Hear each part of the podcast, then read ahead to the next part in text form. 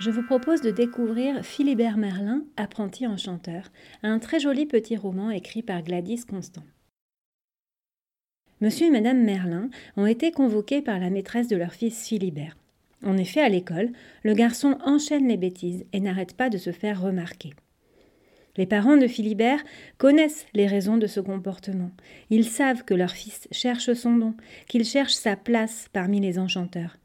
Mais bien sûr, c'est impossible d'en parler à la maîtresse. Chapitre 3 Pendant que madame et monsieur Merlin sont à l'école, où la maîtresse les a convoqués de toute urgence, Philibert est assis sur le lit de sa sœur Léonarda et la regarde peindre. Cela l'apaise. Il est inquiet, sachant parfaitement pourquoi ses parents ont dû se rendre à l'école. Il a failli empoisonner Marcus avec sa boulette d'herbe. Une chose est sûre en tout cas, il n'a pas le don des plantes comme tante Garance. Au moins il aura essayé, une fois de plus. Dans un carnet secret, dont personne ne connaît l'existence et qu'il cache sous son matelas, Philibert a fait la liste de tous les talents qu'il a pu imaginer, et au fur et à mesure de ses échecs, il les raye. La liste est de plus en plus courte, et son inquiétude de plus en plus grande. Se peut-il qu'il n'ait rien Que la nature l'ait oublié, lui, alors qu'elle a tant gâté ses six frères et sœurs? Ce serait vraiment injuste. Qu'est-ce que tu peins? demande-t-il à sa sœur.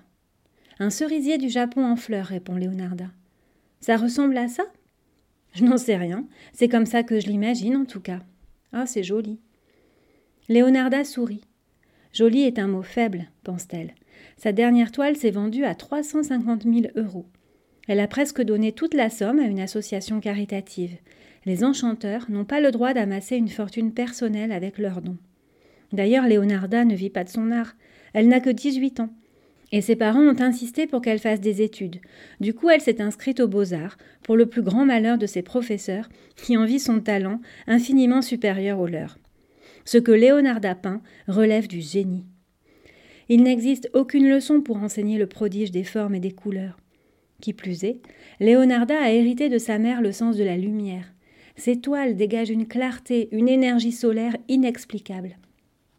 Je peux fouiller dans les lettres de tes admirateurs Léonarda accorde sa permission à son petit frère, qui se précipite sur la boîte dans laquelle s'entasse un abondant courrier. Au hasard, il prend une lettre et la lit en silence. La gorge de Philibert se serre.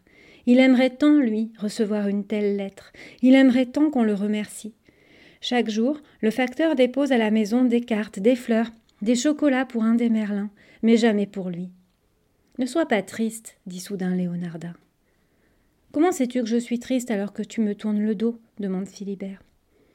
Je vois et je sens, c'est pour cela que j'arrive à peindre. À quel âge as-tu découvert ton don, Nana? À la maternelle, répond-elle. Si tôt? s'exclame Philibert. Oh, C'était facile, tu sais. À la petite école, on fait dessiner les enfants, tous les enfants. Alors quand j'ai reproduit au feutre une peinture de Van Gogh qui était accrochée dans le couloir, forcément la maîtresse s'est étonnée. La télévision locale s'est même déplacée pour tourner un petit reportage. Ça a été facile aussi pour Albert. On apprend à compter très tôt. Son génie des mathématiques n'a pas tardé à devenir évident. Et il a eu la médaille Fields à 18 ans, soupire Philibert en songeant à cette prestigieuse récompense internationale. Ne jalouse pas notre frère, gronde Léonarda. Philibert aimerait bien ne pas être jaloux. C'est facile à dire quand on a soi-même un don. Mais quand on n'a rien, Rien de rien. Que peut-on ressentir, à part l'envie d'être comme les autres membres de sa famille? Parfois, l'enfant se demande si à la maternité, on ne l'a pas échangé par erreur avec un autre bébé. Est-il vraiment le fils de ses parents? Physiquement, il leur ressemble. Il a bien les yeux verts de son père, les cheveux noirs de sa mère, et la marque des enchanteurs à la base du cou, un petit croissant de lune, comme une cicatrice.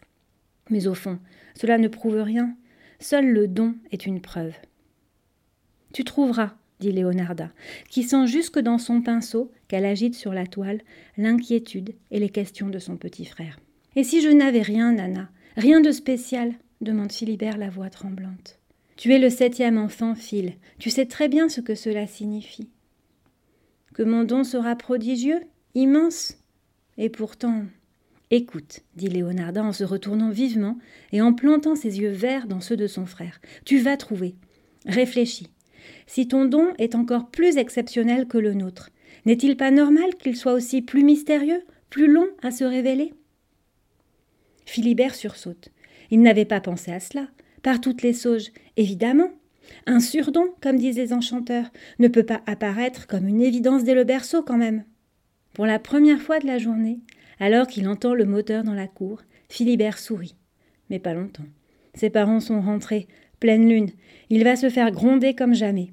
Il en tremble jusque dans les orteils.